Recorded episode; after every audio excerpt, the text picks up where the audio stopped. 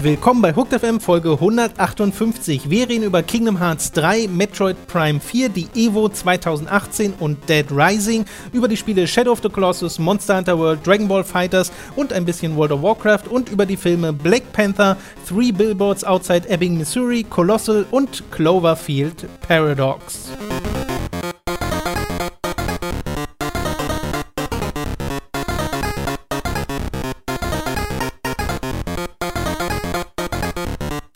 Wir begrüßen euch bei einer weiteren Folge Hooked FM. Ich bin Tom, bei mir sitzt der Robin. Jo. Und bevor wir heute mit den News anfangen und über die Spiele und Filme reden, die uns so äh, beschäftigt haben in der letzten Woche, wollen wir noch ein Versprechen nachholen, denn wir haben ja, ich glaube im letzten Stream und ich glaube auch schon im letzten Podcast mal gesagt, dass wir mal bei den Community Votes zu den Spielen des Jahres 2017 ein bisschen über die Top 20 hinausgehen wollen, weil das funktioniert ja immer so, ne? Es gibt diesen Forenpost bei uns im Forum, wo ihr dann eure Top 5 posten sollt. Und diese Top 5 werte ich dann aus, ne, nachdem das Voting gelaufen ist. Und das sind ja, ich weiß jetzt nicht mehr genau, wie viele Postings es genau waren, aber äh, es war irgendwas im dreistelligen Bereich. Ich glaube, es waren so 3, 4, 500, irgendwas um 300. Ich habe ich hab dann nachgeguckt. Ich, ich, ich, ich weiß es gerade wirklich nicht, deswegen wäre das jetzt gerade nur eine Schätzung. Auf jeden Fall genug, als dass da äh, ein ganz guter Schnitt bei rumkommt. Und ich mache das immer so, ähm, ich gebe den Spielen Punkte, je nachdem, welchen Platz sie in eurer persönlichen Liste erreicht haben. Also Platz 1 kriegt mehr Punkte als das, was ihr auf Platz 5 setzt. Und äh, das mache ich halt bei allen und dadurch kommt ein Punktestand für die Spiele zustande und dadurch dann eben auch eine Liste, wenn man die sortiert. Und wir können ja schon mal, äh, was ich ganz witzig finde, äh, die Top-Plätze durchgehen. Falls ihr diese Liste noch nicht gesehen habt, die Videos, äh, Spoiler, I guess. Mhm. Aber es ist jetzt lang genug her, dass ich denke, dass die meisten von euch das schon kennen. Auf Platz 1 war ja Nier Automata und das hatte 978 Punkte laut meiner Auszählung. Und auf Platz 2 war Zelda Breath of the Wild schon mit einem deutlichen Abstand von 791 Punkten. Mhm. Und dann kommt nochmal ein größerer Abstand zu Platz 3, nämlich Persona 5 mit 461 Punkten. Und dann gibt's so, äh, dann ist der Unterschied gar nicht mehr so groß. Super Mario Odyssey hatte 413, Horizon 404. Boah, krass. danach ja. kommt noch mal der Abfall, nämlich dann zu Hellblade, Senua's Sacrifice 196. Hast, hast du gerade Hellblade als Abfall bezeichnet? Äh, oh Gott, nein. so. Tom. Kontext, ne? Wenn man das jetzt, wenn man das jetzt so rausschneidet danach kommt und dann kommt der Abfall, Abfall Hellblade. Ihr wisst, wie ich das meine. äh, und die folgenden Punkteabstände sind dann nicht mehr so riesig. Mhm. Auf Platz äh, 20 war bei uns Nio. Auf Platz 21 mit, äh, ich muss mal kurz gucken, äh, ja, gerade mal so 10 Punkten Abstand war PUBG. Haha, ich zeige auf PUBG. Ihr habt nicht alles gewonnen in diesem Jahr. Player Unknowns Battlegrounds hat es ganz knapp nicht in unsere Top 20 geschafft. Ebenfalls ganz knapp nicht mit nur zwei Punkten nach PUBG. New Danganronpa V3. Das finde ich wirklich tragisch, weil da hat Tommy auch berichtet kurzzeitig, dass das in den Top 20 drin ist. Und ich habe ja, so, oh cool. War es mal eine Zeit lang. Aber ganz ehrlich, dass äh, irgendwie vier Punkte oder was war es jetzt bei uns? Äh, PUBG und Danganronpa, das größte Spiel, womöglich. zwei Punkte drin. Also das zwei Punkte, das größte Spiel des Jahres und fucking Danganronpa trennen, zeigt wieder, wie gut unsere ja, Community ist. Sechs Punkte hinter Danganronpa äh, war Elex. das ist so gut. Das wäre schön gewesen, wenn Elix und Danganronpa, aber PUBG nicht drin gewesen wären. ja. Zwei Punkte dahinter dann The Evil Within mit 56 Punkten. Das leider auch nicht geschafft. Äh, Paya drei Punkte darunter mit 53 Punkten, leider auch nicht geschafft. Äh, dann kommt Finding Paradise, was oh, mit ja. 49 Punkten erstaunlich viel bekommen hat. Das Hab ist noch ja nicht gespielt, dieser leider. Nachfolger zu To the Moon. Ne? Mhm. Wahrscheinlich hat das jeder, der es gespielt hat, reingevotet. Ja, also da gab es ein paar sehr äh, Leute, also Leute, die auch passionierte Kommentare ja. dazu geschrieben haben. Muss das ich fand ich nachholen. ganz interessant. Dann South Park The Fractured But Whole mit 43 Punkten. Das ist irgendwie so nirgendwo aufgetaucht, hatte ich das Gefühl, 2017. Ja, ich habe es auch vier, fünf, sechs Stunden gespielt und dann gesagt, ja, okay. Ich habe es ja wirklich gar nicht gespielt. Ich habe dann mich geräuspert und dann nicht weitergespielt. Ja. Night in the Woods kommt im Anschluss. Das ist jetzt quasi Platz 28. Das ist überraschend, dass das so weit hinten ist. Also, das hätte ich jetzt nicht erwartet tatsächlich, weil ähm, da hätte ich gedacht, dass es bei unserer Community sehr, sehr gut ankommt. Hm, ja, kam es ja auch nur nicht bei genug Leuten dann ja. insgesamt. Äh, Prey mit einem Punkt dahinter auf Platz 29. Und auf Platz 30 ist Platoon 2. Mhm. Dann kommt Gravity Rush 2 auf Platz 31. Da bin ich ehrlich gesagt schon erstaunt, dass das so mhm. viele Punkte bekommen hat, weil ich hätte gedacht, das wird komplett vergessen. Tekken 7 danach auf Platz 32. Auf Platz 33 Metroid Samus Returns. Auf Platz 34 Tales of Berseria. Craziness. Das ist weird, ne? Ja. Vor allem war Tales of Berseria ein Spiel, was 2017 auf Konsolen und PC gleichzeitig rauskam oder kam das irgendwie vorher auf Konsolen? Das also, ich es, es könnte sein, dass es 2006 herausgekommen ist, weil alle Tales-Spiele seitdem gleich aussehen. Heyo! Ja, Tales of Berseria hat nochmal dieses komische Charakterdesign. Ich fand das immer komisch. Ach, ist das, ach, ist Tales of Berseria das, wo du den Bösewicht spielst, die Frau? Ja, genau. Ah, okay. Okay, das ist ja, dann, das ist ja, das soll ja das eine sein, was interessanter Genau, mal war, was anderes war. Weil da liegt tatsächlich auch ein bisschen Interesse dran. Middle-earth Shadow of War danach auf Platz 35. Hoch. Das ist auch so ein Spiel, was so krass abgeflacht ist in dem Jahr, wo Leute doch Erwartungen dran hatten. Thimbleweed Park auf Platz 36, auf Platz 37 Stardew Valley, es halt auf der Switch rauskam in ja. dem Jahr. Auf Platz 38 Mass Effect Andromeda. Auf Platz 39 hinter, also nee, hat eigentlich genauso viele Punkte wie Mass Effect Andromeda, sehe ich gerade. SteamWorld Dick 2. Oha, da. Also drehen wir es um. Platz 38 ist Ja. Dick und Platz 39 ist Mass Effect Andromeda. Und auf Platz 40 mit 21 Punkten Fortnite. aber immer noch 21 Punkte. Also ich hatte gedacht, wenn wir bei Platz 40 angekommen sind, reden wir eher von vier Punkten oder so. Nee, also das geht jetzt quasi so weiter. Es geht so 20, dann 18, 17. Also war doch so, der Erstplatz dann immer F1 Platz. 2017 ne, ist quasi auf Platz 41. Hat Damn it! 20 Punkte Der bekommen. Stil ist tatsächlich gerichtet. ähm, es ist doch so, dass, dass du quasi dem ersten Platz fünf Punkte und dem fünften Platz einen Punkt Genau, gegeben hast, ja, oder? ja. Genau, nur dass man dann sieht, wie viel es dann haben musste. Also um es kann natürlich auch 20 sein, dass ich mich verzählt habe, aber wenn, dann wird das in so einem marginalen Bereich sein. Dass Ich habe das bei, ich musste bei Giga auch Einfluss mehrere Male Ranglisten gemacht, die habe ich auch alle erfunden, keine Sorge. erfunden. Ja, okay. Nein, habe ich nicht, rastet nicht aus. Ich habe ne, das war der Praktikantenjob damals. Äh, ich hoffe, ich denke dran, dass ich an Selenaya diese Liste nochmal schicke. Falls ich nicht von selbst dran denke, schreib mich einfach nochmal an Selenaya, weil dann kommt das auch in die, äh, ins Wiki Mhm. und wird dort festgehalten. Ja. Äh, War es nämlich im letzten Jahr auch. Gut. Das soll es gewesen sein zu den Community Votes. Fand ich nochmal ganz interessant. Auf so ein jeden kleiner Fall. Blick hinter die Kulissen. Wir beginnen mit den News. Da erschien in der letzten Woche ein neuer Trailer für Kingdom Hearts 3, der äh, am Ende noch sagt, Coming 2018. Das ist schon mal sehr, äh, stimmt zuversichtlich. Und äh, inzwischen weiß man auch, dass Square vorhat, auf der E3 den tatsächlichen Termin dann auch äh, zu veröffentlichen, den sie dann ja immer noch verschieben können. wollen, wir ne? wollen wir wetten, dass das am gleichen Tag wie Red Dead Redemption erscheint? Das Am wirkt, das, gleichen wirkt wie so, Tag? das wirkt wie so ein Square Enix-Move. Meinst du? Ja. Aber das wäre, also ich, ist die Schnittmenge zwischen Kingdom Hearts und Red Dead so groß? Ja, denke ich schon. Meinst du? Männer. Ich kann mir nicht vorstellen, dass sich Kingdom Hearts so viel entgegenstellt. Ich glaube, bei den Kingdom Hearts Fans ist, ist das, da, da können die pfeifen auf Red Dead. Das glaube ich nicht. Ich glaube halt, Red Dead und GTA ist einfach alles übergreifend. Alle Genres und Fans übergreifend Hm. äh, packen dazu. Maybe. Ich, äh, da habe ich immer das Gefühl, das geht noch mal drüber hinaus über die Leute, die sich halt mit Videospielen beschäftigen. Überhaupt. Also du meinst, das sind keine Videospielfans, sondern die Weeps, die Kingdom äh, Hearts Nee, wer kaufen, spielt denn oder? GTA Online? Ja, das stimmt auch wiederum. Das sind, ja, das sind die Hardcore-Gamer und die anderen sind, ja, ja, das, das hast schon recht. Also Tom, Tom, der gerade die Leute in Hardcore-Gamer und Weeps einteilen möchte, das war eindeutig Tom, nicht Das ich. habe ich von Da David Hein gelernt. Hat So. er auch die Weeps, oder was? Nee, ist, das ist auch Niklas, oder nicht? Macht David das Da- auch? David Hein hatte doch, er hatte doch im Podcast, David Ja. hatte doch im Podcast mal das gesagt mit dem, ja, das sind halt keine richtigen Gamer. Ich weiß nicht mehr genau, bei, so. bei PUBG und so, bei diesen Steam-Spielen. Ach so. ging es, glaube ich, darum. Äh, das fand ich sehr lustig. Jedenfalls, der Trailer zeigt dann nochmal eine neue Welt. Die sage ich euch jetzt mal nicht, falls ihr gar nicht wissen wollt, was da drin ist, weil ich habe nämlich langsam das Gefühl, ähm, es wären ein paar viele Welten, die sie tatsächlich verraten. Ich glaube, sie haben ja irgendwie auch gesagt, so, so ziemlich alle verraten. Also ich, ich habe irgendwie ein Interview gelesen, dass sie jetzt nicht die Überraschung als großen Aufhänger nehmen wollen. Das Äh, kann halt, ja. aber vielleicht sagen sie es auch nur, um uns zu überraschen. Äh, Fände ich halt ein bisschen schade, weil ich bei, als ich jetzt Kingdom Hearts nachgeholt habe und Teil 2 spielte und dann Dream Drop Distance und Birth by Sleep, da wusste ich vorher ja nicht, was da alles drin Ja. vorkommt.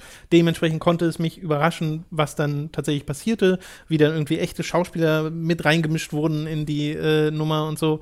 Und äh, das war schon Teil der Freude an dem Spiel. Natürlich nicht der zentralste, aber äh, trotzdem fände ich es ein bisschen schade, wenn das alles vorweggenommen wird, aber da hat die Videospielindustrie und ja generell die, die Trader-Industrie ein Problem mit, weil auch bei Super Mario Odyssey hatte ich das Gefühl, dass das zu viel wurde. Dieser letzte Trailer, der da rauskam, da habe ich ja dann wirklich mittendrin gesagt, nee, den, den muss ich jetzt aufhören, weil das ist mir einfach zu viel, was mir da vorweggenommen wird. Und äh, das finde ich dann immer ein bisschen schade, aber da muss man, glaube ich, auch ein bisschen selbst entscheiden, ab welchem Punkt man sagt, okay, ich gucke mir jetzt einfach keine Trailer mehr an. Genau, das habe ich jetzt mich zu entschieden letztens. Äh, wenn ich Filme gucke, auf jeden Fall gucke ich mir dazu die Trailer nach dem, nach dem Release an. Genau, danach. Äh, einfach weil, äh, dass die einfach sehr, sehr, sehr viel, viel spoilern immer. Äh, und gerade bei so Marvel-Filmen dachte ich mir, ey, die guckst dich doch sowieso jedes Mal. Äh, ich bin halt so riesiger Trailer-Fan. Ich liebe Trailer, gut geschnittene Trailer, lösen mir mehr Emotionen aus als gute Filme, das ist verlogen, aber es, ich mag trotzdem äh, gute Trailer sehr, sehr gerne. Ähm, deswegen habe ich jetzt einfach einmal so eine Phase, wo ich ein paar Monate weniger gucken muss und dann bin ich ja so weit hinten, dass ich wieder alles im gleichen Rhythmus gucken kann, nur halt sechs Monate später. Weil, verstehst du? Ich muss nur einmal diese Phase überstehen. Ja, ja. Und dann, dann ist es gut. Ich habe mir den Trailer zu Kingdom Hearts 3 auch angesehen und äh, das sieht nach wie vor wie ein sehr, sehr spaßiges Spiel aus, deswegen freue ich mich da auch drauf. Aber das hat, ich habe da, dadurch herausgefunden, dass das Spiel nicht äh, Leona Lewis' My Hands als Titellied hat. Und äh, das ist also, äh, das ist, wäre so perfekt, lieber Tom. Und ich habe das immer noch im Kopf. Bei mir ist automatisch, wenn ich an äh, Square Enix, Final Fantasy und damit auch an Kingdom Hearts denke, immer automatisch My Hands von Leona Lewis im Kopf. Danke, Final Fantasy 13. Mein Beileid. Blödes Mistspiel. Ja. My Hands. Ich weiß auch, als das losging. Als dann, ach, Tom. Lass uns lieber weitermachen. Ja. Metroid Prime 4 wurde ja auf der letztjährigen E3 angekündigt und man wusste die längste Zeit nicht, wer das überhaupt entwickelt. Ja. äh, Retro Studios waren ja in der Vergangenheit für Metroid Prime zuständig. Da war Nintendo recht schnell, um zu sagen, nee, die sind's nicht. Aber haben uns jetzt auch nicht gesagt, wer denn stattdessen. Und jetzt gibt's diverse Gerichte, äh, Gerüchte, nicht Gerichte, äh, die inzwischen auch bestätigt Wäre aber auch was also so halb bestätigt wurden von Eurogamer unter anderem, ähm, nämlich dass Bandai Namco Singapur zuerst daran arbeitete als Hauptentwickler und die bestehen unter anderem aus ehemaligen LucasArts-Leuten, äh, die zum Beispiel an äh, Star Wars 1313 mitarbeiteten, was ja dann gecancelt wurde leider. Inzwischen äh, gibt es auch wieder ein Update zu der ganzen Geschichte, weil Bandai Namcos Japan-Studio daran sitzen soll als Hauptentwickler, während die äh, Singapur-Leute schon am nächsten Titel arbeiten, äh, laut den internen Quellen.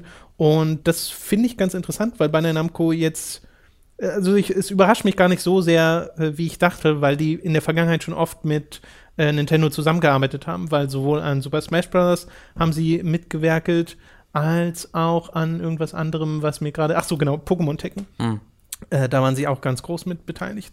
Also weiß man jetzt zumindest so halbwegs, äh, wer da dran arbeitet, fällt mir jetzt schwer, darauf basierend irgendein Urteil über mögliche Qualität zu treffen. Ja, kann ich auch gar nichts zu sagen. Weil, weil man weiß da auch nie, wie die genauen Arbeitsabläufe sind. Ob Nintendo Genau. trotzdem Head of Development quasi ist und denen dann die, äh, die, die Chefs zur Seite stellt und dann einfach äh, Namco Bandai benutzt wird, um, ähm, ja, auf, äh, um Aufträge auszuführen.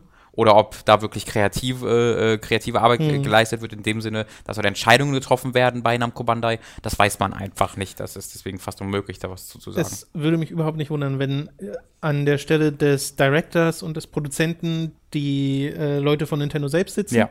äh, und auch an der Stelle des, äh, des Autors und das dann quasi so eine Situation ist wie bei Samus Returns, wo du ja auch die Leute von Nintendo selbst äh, mit dran hattest, Mhm. die halt zusammen mit Mercury Steam dieses Spiel entwickelten. Aber das werden wir ja hoffentlich bald erfahren. Es gibt auch so diverse Entwicklerposts über LinkedIn und so, äh, die äh, suggerieren auch, dass bald neue Infos zu dem Spiel erscheinen. Äh, Würde ich jetzt auch vermuten, geht eher Richtung E3. Ja. Würde zumindest sehr gut passen. In den vergangenen Jahren hat Nintendo ja immer die E3 nach bestimmten Spielen gestaltet. Mhm. Äh, 2016 war ganz im Zeichen von Zelda, 2017 war ganz im Zeichen von Super Mario Odyssey. Vielleicht ist ja 2017 ganz im Zeichen von Metroid. Dann Wobei ich- würde es ja heißen, dass heute dieses Jahr schon rauskommt. Das glaube ich nicht. Ja, ja, ist schwierig, ne? Ich Das glaube eigentlich ich auch nicht, dass dieses Jahr rauskommt. Kann ich mir auch schwer vorstellen. Also es wenn da dieses Now in Development war es doch, Andererseits oder? war ja 2016 ganz im Zeichen von Zelda die E3 und das kam ja erst im März, März, stimmt, du hast recht. 2017 raus. ja, du hast recht. Also vielleicht. Mal gucken.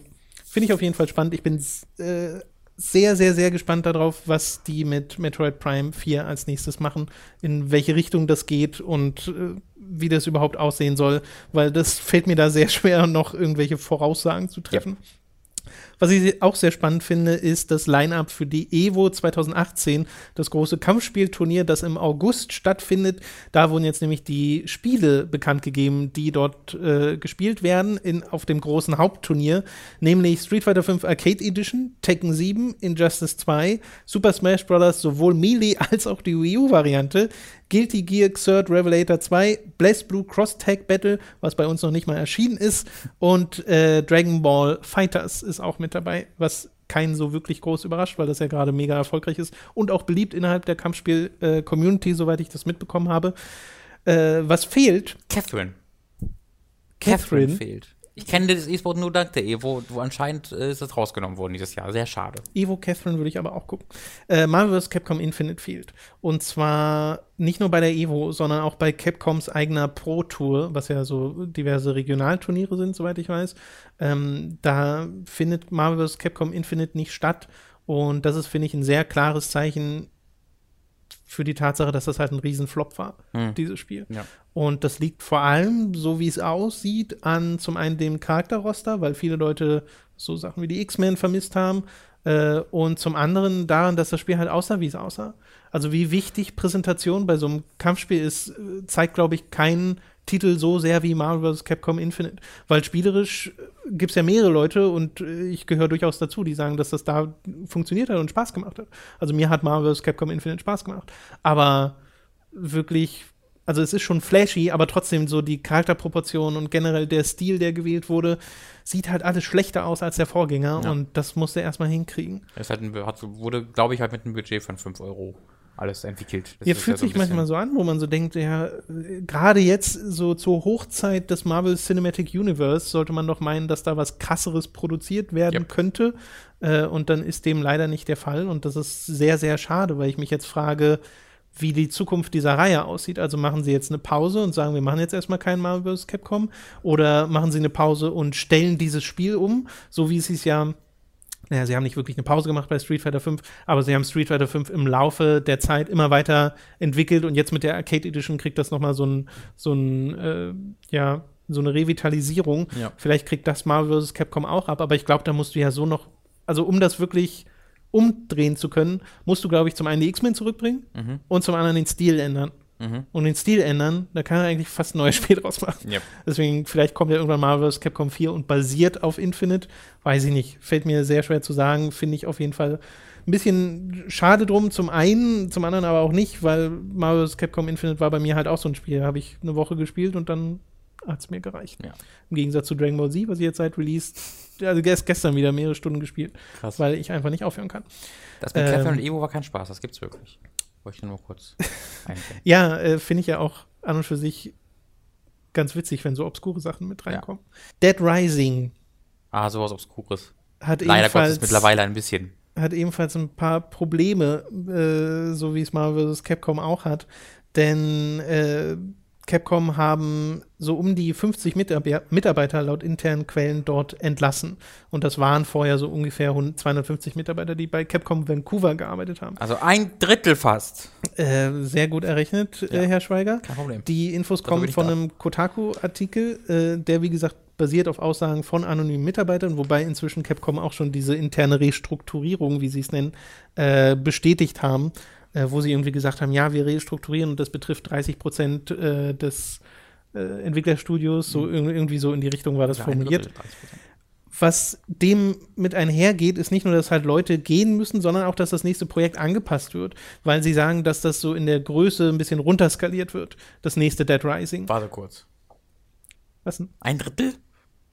Wie, warum, warum denn 30 Prozent haben die doch gesagt? Ja, aber Fünft, das muss ja nicht heißen, dass 30 Prozent entlassen wurden, sondern 30 Prozent Ah, umgesetzt wurden, es okay. oder also das Ich ist halt kurz, so. warte mal, warte Es ist halt so schwammig formuliert. Aber fünf- 50 Mitarbeiter von 250 sind nicht 30 Ich habe mich gerade, ich habe ja, ich habe mich ja doof gestellt und da musste ich gerade, warte, hatte ich doch recht, habe ich ja, Nein, ich habe nein. gerade meine eigene gespielte Blödheit hinterfragt.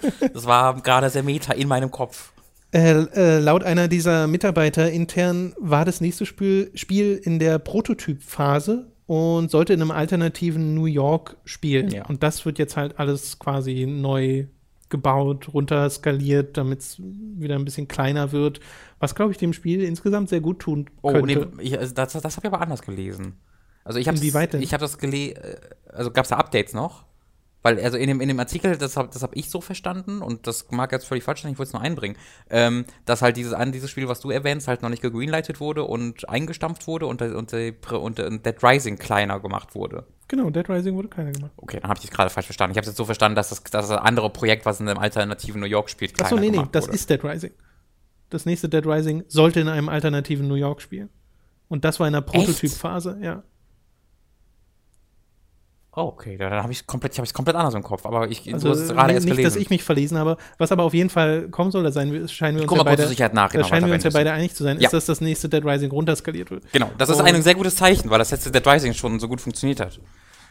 Ja, naja, aber glaubst du nicht, dass das eigentlich dem Spiel ein bisschen gut tun kann? Weil man könnte ja die Parallele machen zu äh, Resident Evil, weißt du? Das wurde ja auch bis zu Teil 6 immer größer und größer, mehr Charaktere, mehr Explosionen, stimmt, mehr. Action-Set-Pieces und dann geht das Spiel auch nur 20 Stunden oder so. Aha. Und äh, dann haben sie es mit Resident Evil 7 ja wieder sehr zurückgefahren. Das ist ja äh, relativ klein im Vergleich. Äh, auch Ja, das stimmt schon. Du, da, mh, es ist halt schwierig zu sagen, weil wenn, wenn ich runterskaliert höre, denke ich einfach immer nur an Budget sofort. Äh, und ein ja, niedrigeres, ja auch sein. Ja. Genau, und ein niedrigeres Budget heißt halt selten was Gutes. Und gerade weil Dead Rising fair enttäuschende Verkaufszahlen hatte, ähm, ja, bin ich mir da unsicher, ob man da jetzt wirklich dann qualitativ was Positives draus ziehen kann, ähm, weil es halt vor allen Dingen das Problem, äh, also weniger mit dem Scope zu tun hatte, weil ich fand, Dead Rising wurde jetzt nie wirklich größer und umfassender, sondern der Ton hat sich immer mehr verändert. Und dann habe ich eher die Befürchtung, dass es ein kleineres Spiel wird, ein weniger spektakuläres Spiel wird als, vor, als vorher und to tonal trotzdem noch all over the place ist.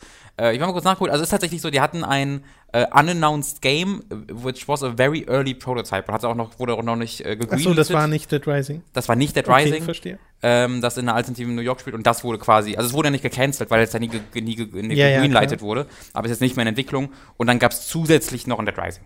Okay, verstehe. Ja, das wird schwierig, wenn du dann äh, weniger Mitarbeiter hast.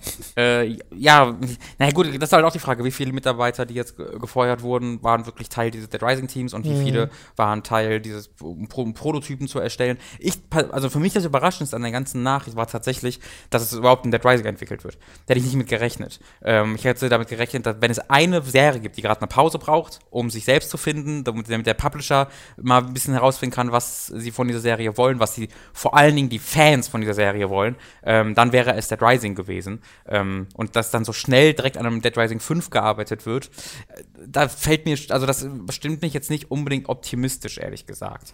Ähm, weil ich persönlich finde Dead Rising 4 ganz okay. Also ich habe da jetzt da nicht die Riesenprobleme, aber das wird ja in der, im Fandom wirklich verachtet, äh, dieses Spiel, Ja, weil ja. das halt so sehr die, endgültig nach Dead Rising 3 ja dann, was er schon angedeutet hat, diese ähm, DNA dieser Serie verändert hat, weg vom Survival-Horror mit äh, irgendwelchen Geräten, die du im, im, im Wegesrand findest, zu hey, hier hast du ein Mac. Das ist schon sehr, sehr unterschiedlich. Und äh, ich persönlich würde mich auch sehr über ein Spiel freuen, was wieder so funktioniert wie Dead Rising, was total anachronistisch wirkt, weil das so einfach so wie so ein 80er Jahre Arcade-Titel ist, der dir ja, einfach, genau. der sich gar nicht darum kümmert, wie du als Spieler irgendwie an Komfortfunktionen gewöhnt bist.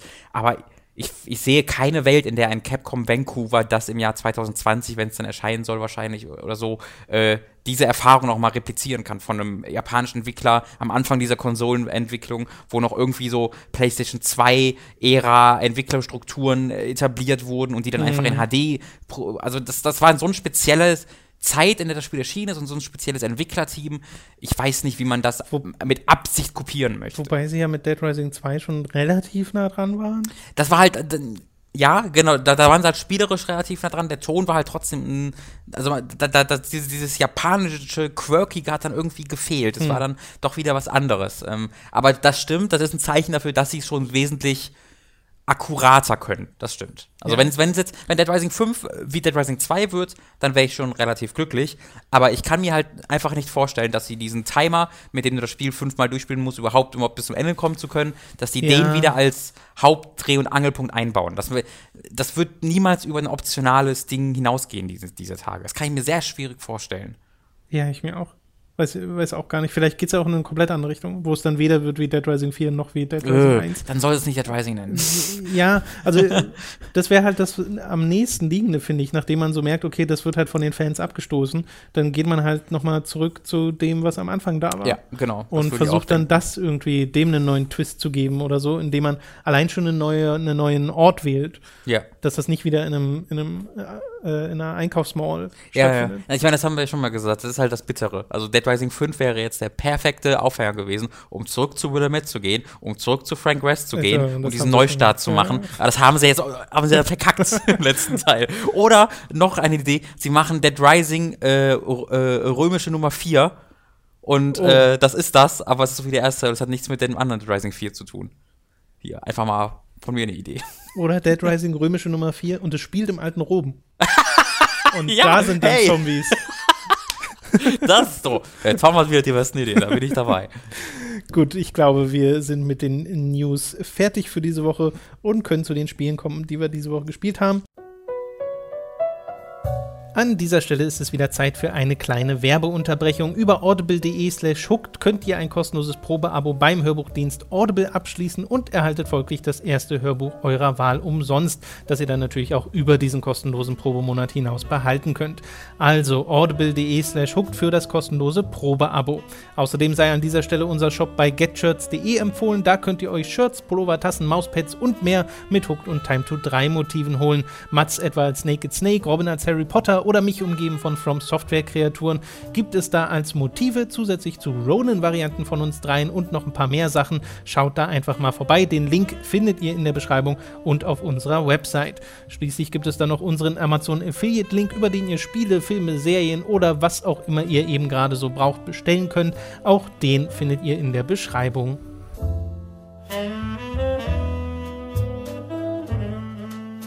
Wir haben beide Shadow of the Colossus gespielt. Du hast es durchgespielt, jetzt sogar mehrmals, einmal sogar live. Ja, dreimal, glaube ich. Dreimal Drei, inzwischen? dreimal und Time Attack. Krass, und seit wann hast du es? Äh, Ich habe, wann kam es denn angekommen? ja, irgendwann. Donnerstag, oder? Mitte letzter Woche, ja, genau. Ich glaube Donnerstag und dann habe ich es halt am äh, nächsten Tag durchgespielt und dann äh, abends habe ich durchgespielt und dann habe ich direkt, nachdem ich durchgespielt habe, nochmal ein Spiel angefangen, habe dann das in zweieinhalb Stunden nochmal durchgespielt äh, und dann habe ich am nächsten Tag Hm. alle Time Attacks, also alle, alle Bosse nacheinander nochmal auf schwierig besiegt.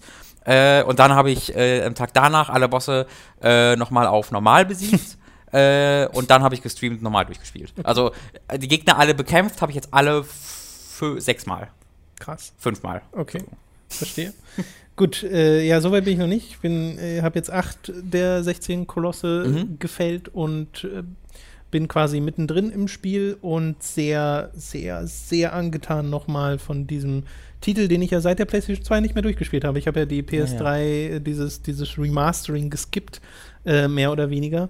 Und äh, komme jetzt da zum ersten Mal seit gefühlten Ewigkeiten nochmal rein in dieses Spiel und finde ehrlich gesagt total witzig, wie es halt extrem gut aussieht auf der einen Seite. gut. Also das ist das Spiel hat einen Fotomodus und ich verbringe so Ja. gefühlt die Hälfte meiner Zeit Ja. in diesem Fotomodus, äh, weil ich einfach nicht aufhören kann, Screenshots zu machen. Und also es, es sieht halt mo so modern aus, wie ein Spiel halt aussehen kann. Mhm. Und gleichzeitig fühlt es sich trotzdem extrem an wie ein PlayStation 2-Spiel. In der Art und Weise, wie es sich steuert und wie so die Kamera funktioniert und sowas, weil wäre das ein Spiel gewesen, was wirklich heute neu entwickelt worden wäre, dann würde das alles sich anders anfühlen, glaube ich. Mhm, und auch anders aussehen, weil selbst die Animationen von Wanda sind ja teilweise sehr äh, hackelig in ihren Übergängen. Also äh, ich finde, Shadow of the Colossus, das Original, hat sich total komisch gesteuert. Das ist etwas, was mir erst jetzt wieder einfällt. Äh, immer noch gut gesteuert, weil das mit dem Festhalten und sowas ganz anderes Neues Mhm. ist. Aber ich weiß gar nicht, wie, ich- wie ich das beschreiben soll. Es, ist, es fühlt sich so unruhig an, die Bewegung von. Naja, Wanda. das wurde ja schon, das, also auf jeden Fall, und das wurde ja zurückgefahren sogar in diesem Remake. Also Wanda im Original läuft, äh, bei dem wackelt alles. Also wenn, wenn er rennt, dann äh, schwingt sein Arm, seinen Arm umher, als ob er gerade betrunken wäre und alles wackelt. Er sieht halt sehr unbeholfen dabei aus. Das haben sie fürs Remake im, im, im, in, in, in ihren Grundfesten schon übernommen. Das sieht immer noch so ein bisschen unbeholfen aus, wie er läuft, aber es ist sehr viel mehr, also sehr viel normaler, wie er Ja. rennt. Äh, aber es ist ja auch auch die Steuerung gewesen, die überarbeitet wurde sogar. Also du hast ja im äh, Original hast du bist ja zum Beispiel mit Dreieck gesprungen. Ähm, das ist, wurde jetzt auf die X-Taste gelegt. Das kannst du auch auf das Original umstellen. Also es sind auch so ganz einfache Dinge, die dann im Original noch ähm, ja so ein bisschen seltsamer wirkten. Aber äh, es ist eine sehr, sehr einzige, äh, einzigartige Art und Weise, seinen äh, Charakter zu animieren und in dieser mhm. Form auch Animation Priority bei einem im Grunde Plattformer einzubauen, weil das hast du normalerweise nicht. Dass diese Animation und äh, wenn man mal stolpert und das so sehr eine Physik berechnet wird, während du genau. äh, da rumrennst. Also da erinnert es teilweise fast ein bisschen mehr an äh, Little Big Planet als an irgendwas anderes. Ja. Woran ich mich auch so gar nicht mehr wirklich erinnern konnte, äh, ist halt die Kamera und dass die sehr gerne sehr störrisch wird, ist mhm. zumindest meine Erfahrung bisher gewesen. Äh, also, dass man auch gerne mal so nah dran ist am Koloss, dass man eigentlich nichts mehr sieht mhm. und äh, das nicht immer so gewollt wirkt, stört mich insgesamt aber echt wenig, weil dieses Spiel immer noch so extrem einzigartig ist in der Art und Weise, was es macht und wie es das macht, dass es diese gigantische Welt hat, die auf mich irgendwie jetzt noch mal größer wirkt. Ich mhm. weiß nicht warum, vielleicht wegen 16 zu 9 oder so, keine Ahnung. Auf jeden Fall äh, wirken die Weiten, die Wiesen, die Wüsten und so, die man da durchquert, äh, also sie, sie setzen den eigenen Charakter so schön in Perspektive. Mhm. Man fühlt sich so schön klein und hat dann im Kontrast dazu diese Riesen, gegen die man kämpft, die erst noch äh, in vielen Fällen erweckt werden, äh, was dann in sehr eindrucksvollen Cutscenes stattfindet. Und halt diese ganze sehr zurückgefahrene Geschichte drumherum, äh, wo man auch viel so mit reininterpretieren kann und so. Und das, da habe ich gerade wieder sehr viel Freude dran. Plus halt die Tatsache, dass das ja im Wesentlichen 16 Bosskämpfe sind, die man mhm. spielt. Ähm, die immer so ein Wechsel sind aus mal bist du eher am Rätseln, hast quasi so ein Puzzle, was du lösen musst, erstmal, um rauszufinden, wie du diesem Koloss, Koloss Schaden zufügst. Und dann der Ausführung, wo dann der Geschicklichkeitspart dazu kommt. Äh, ich, ich kenne einfach kein, kein anderes Spiel, was das in der Form macht. Manche haben es versucht, so ein Lords of Shadow oder sowas, was so ein bisschen in die Richtung geht. Und Monster Hunter erinnert mich auch gerade ein bisschen dran, wenn man mhm. so auf die Viecher hochklettert. Aber nichts fühlt sich so an wie Shadow of the Colossus. Genau, das ist halt eher ein optischer, eine optische. Ja, so ein bisschen. Ähm, es ähnelt sich optisch, aber nicht wirklich spielerisch. Ja. Äh, was ich ganz, also du hast gerade die Kamera erwähnt, die bei den Kampf, in den Kämpfen gelegentlich störrisch ist, was definitiv stimmt. Man muss sie aber auch ausdrücklich loben, weil das, was du sagst, dieses Sense of Scale, dass alles so riesig wirkt und mhm. du so mhm. klein wirkst, da ist die Kamera ganz essentiell für mitverantwortlich, weil du zum Beispiel, wenn du anfängst zu galoppieren, geht die Kamera ganz nah an den Boden nach unten und du fliegst wirklich förmlich äh, über die Ebenen. Genau. Wenn du auf einen ähm, Speicherschrein kletterst, die überall im Spiel verteilt sind, dann zoomt die Kamera automatisch ganz weit raus, sodass du die Umgebung noch viel, viel besser, besser im Blick hast hat. Immer wieder, wenn du irgendwie über eine bestimmte Brücke reizest oder einfach an bestimmten ähm, Orten vorbeiläufst, wechselt die Kamera automatisch in eine andere Sichtweise, sodass eine bestimmte mhm. ähm, Szenerie besonders gut eingefangen wird. Und das mag ich halt wahnsinnig gern. Und das gibt es auch sehr, sehr viel halt einfach in, an Orten, wo du nicht hin musst. Also da, da haben sie sehr viel mehr Aufwand ja. reingesteckt, als sie müssten das ist bei mir ehrlich gesagt ein zweischneidiges Schwert, weil ich finde das rein für die Selbstinszenierung des Spiels auch super, weil es halt dazu führt, dass du äh, wirklich immer das quasi im Blick hast, was du im Blick haben sollst. Mhm. Aber wenn du dich mal frei umgucken willst, dann ist dir die Kamera, finde ich, da oft im Weg. Wenn ich einfach so reite und ich möchte gerade mal zur Seite gucken, um die Landschaft so ein bisschen zu mhm. genießen und will, dass dieses Bild ein bisschen hält, das macht es halt nicht. Wenn ich das, weiterreite, geht, geht die Kamera ja, automatisch ja. wieder hinter äh, Wander und so und da habe ich immer das Gefühl, okay, da muss ich ein bisschen gegen die Kamera kämpfen. Das stimmt. Ähm, aber abgesehen davon habe ich äh, in der Hinsicht keine Probleme mit dem Spiel und ganz im Gegenteil gerade meine Freude daran und finde witzig, welche Kolosse mir noch in Erinnerung sind, wo yep. ich dann in die Arena komme und yep. denke, ach ja, hier kommt der. Ja. Und dann sofort wieder weiß, ah, okay, ich glaube, ich musste das hier machen. Ja, stimmt, ich musste das hier machen. Und dann gibt es wieder einen, zum Beispiel, den ich gestern gekämpft habe im Kolosseum, den habe ich komplett vergessen. Diese kleine Echse ja. da unten. Äh, also wirklich gar keine Erinnerung dran. Das war dann wie so ein neuer Boss. Bei dem startet voll die Drakengard-Musik, wenn man reinkommt. Da ja. gibt's so, weiß nicht, ob du dich daran erinnerst, aber bevor du den Koloss triffst, äh, sind halt einfach so ganz subtile Musik, sehr an so ein bedrohliches Drakengard-Level Musik ist generell auch nochmal so. Also einer der besten Soundtracks aller Zeiten. Das ja, auch wie er, wie er gemacht ist, dass du, wenn du zum Beispiel gegen diesen fliegenden Koloss äh, kämpfst und in dem Wasser bist und äh, am Boden halt, dann ist dieses sehr ruhige, Mhm. gesetzte. Und erst wenn er dann auf dich zukommt und du auf ihn drauf bist, was ja bei, eigentlich bei jedem Koloss der Fall ist, dann kommt halt das, das Genau. anschwillende Theme, was nicht immer das gleiche ist, aber Ja. äh, es sind dann ähnliche Themes. Und äh, auch das mag ich total, dass auch wenn du wieder runterfällst, die Musik wieder ruhiger wird. Da muss ich allerdings die Übergänge echt kritisieren, weil die sind mir richtig negativ aufgefallen in diesem Spiel. Weil was da passiert ist, dass du einen Track hast und dann wird er einfach aus, wird er einfach fast, fast sofort Ja, ja. leise, dann gibt es zwei Sekunden Stille und dann geht der andere Track los. Und das ist halt einfach so, also da gibt es keinerlei dynamischen Übergänge oder sonst irgendwas, sondern der, du, du siehst richtig, wie die eine Tonspur äh, markiert wird und entfernt geklickt wird und dann die andere reingezogen wird. Und das finde ich, also, das passt so gar nicht zu der sonstigen, alles wirkt so dynamisch und so künstlerisch anspruchsvoll und dann hast du hier und inszenatorisch äh, irgendwie krass und dann hast du einfach diese Musik, die so aufhört, anfängt. Das fand ich, das finde ich ein im lame. Hauptspiel dann auch schon so? Also mir ist es jetzt halt das erste vergessen? Mal mega aufgefallen und ich dachte mir, ist das neu? Aber ich kann mir nicht vorstellen, dass das neu ist. Also ich habe es leider nicht verglichen, ähm, aber das, das weiß ich leider nicht. Es, es wurde ja. Ja. nichts, also bis auf dieses eine Item, was hinzugefügt wurde, wurde ja nichts verändert. Ansonsten es wurde ja einfach alles eins zu eins übertragen. Deswegen kann ich mir sehr schwierig vorstellen, dass das verändert Ich wurde. auch. Ich Also- weiß nicht, ob es auch daran, ob es jetzt an, daran liegt, dass wir die Shadow of the Colossus Musik schon jetzt mehrere Mal live gehört haben, aber es erschien mir auch ein bisschen qualitativ jetzt nicht so mega imposant. Also die, die Tracks hatte ich als imposanter im Kopf, die, die wirkten fast so ein bisschen blechern auf mich, aber das kann doch einfach so wirken, Okay. dass ich dieses Konzerterlebnis noch so im Kopf habe, wie mich dieses Zeug wegbläst und dieses, dieses, boah, das, das hatte ich irgendwie im Spiel selbst dann nicht. Hm, Das ist mir jetzt nicht groß aufgefallen. Und ich habe es ja auch mit Kopfhörer gespielt und so, Mhm. damit ich das eben voll erleben kann. Äh, müsste ich nochmal spezifisch drauf achten. Aber ja, was soll man noch über Shadow of the Colossus sagen? Das ist eines der besten Spiele, die jemals gemacht wurde. Ist es immer noch. Mhm. Und ähm, es wurde kein Spiel in den. Wann kam Shadow of the Colossus? 2008 kam das raus, oder? Ich glaube. Zwischen 6 und 8. Ich glaube, es war. Von- Oder was 2006 davon. ja vielleicht auch. Ich es war auf jeden Fall voll, Kopf. voll spät Ja. äh, für die PlayStation 2. Eines Ja. der letzten großen Titel. Ich habe 6 im Kopf, aber es kann auch 8 sein. Ja, 6 klingt auch richtig. Goddammit. 6 und 8 sind sehr ähnliche Zahlen. Da ist nur ein Bogen mehr. Das ist, ja, ja, muss man nicht so genau liegt's. nehmen. Äh, jedenfalls äh, ist in den letzten zehn Jahren halt kein Spiel gekommen, was mal gesagt hat, so, jetzt machen wir mal unser eigenes Shadow of the Colossus. Ähm, was auch so dieses extrem zurückgefahrene, du, du reitest eigentlich nur und Naja, kannst so ein bisschen erkunden und äh, hast schon so ein paar Sachen, aber Mhm. an und für sich gibt es nichts, was du machen musst zwischen den Kolossen. Das stimmt. Ich habe mich total beim, beim Spielen von Shadow of the Colossus an Journey erinnert gefühlt, weil ich ein ähnliches Gefühl bekommen habe. Hm. Also das, das, den, den Vergleich habe ich persönlich noch nie für mich gezogen, äh, ist mir noch nie aufgefallen, aber als ich so durch Vermutlich, weil es Journey die meiste Zeit auch nicht gab.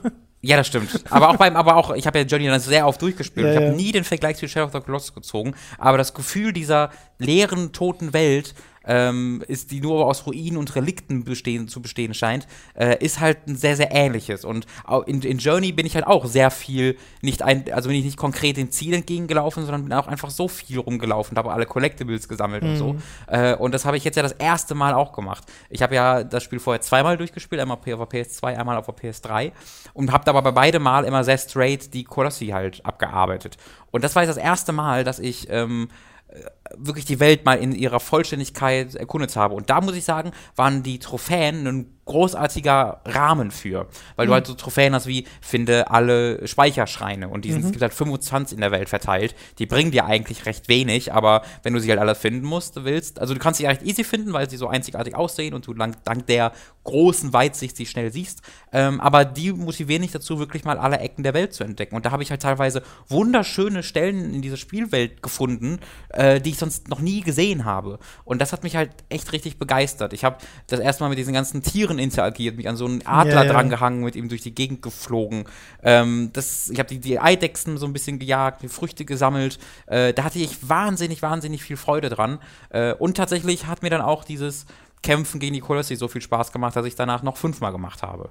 Ähm, obwohl ich halt sagen muss, also das ist halt nicht dieses ganze Spielsystem äh, liegt, äh, legt halt seinen Fokus auf Inszenierung, Atmosphäre und Atmosphäre, nicht auf auf heraus, also nicht auf spielmechanische Herausforderungen. Es geht mhm. hier nicht darum, möglichst krasse Reflexe zu haben oder äh, irgendwie so, so, sonst was, sondern äh, du löst ein Rätsel und dann ähm, fliegt halt Wanda auch viel durch die Gegend. Das ist eigentlich frustrierend, wenn du an einem Kolossi, Kolossus dran steckst und dann spielerisch die Kontrolle verlierst, weil der nicht aufhört rumzuwackeln.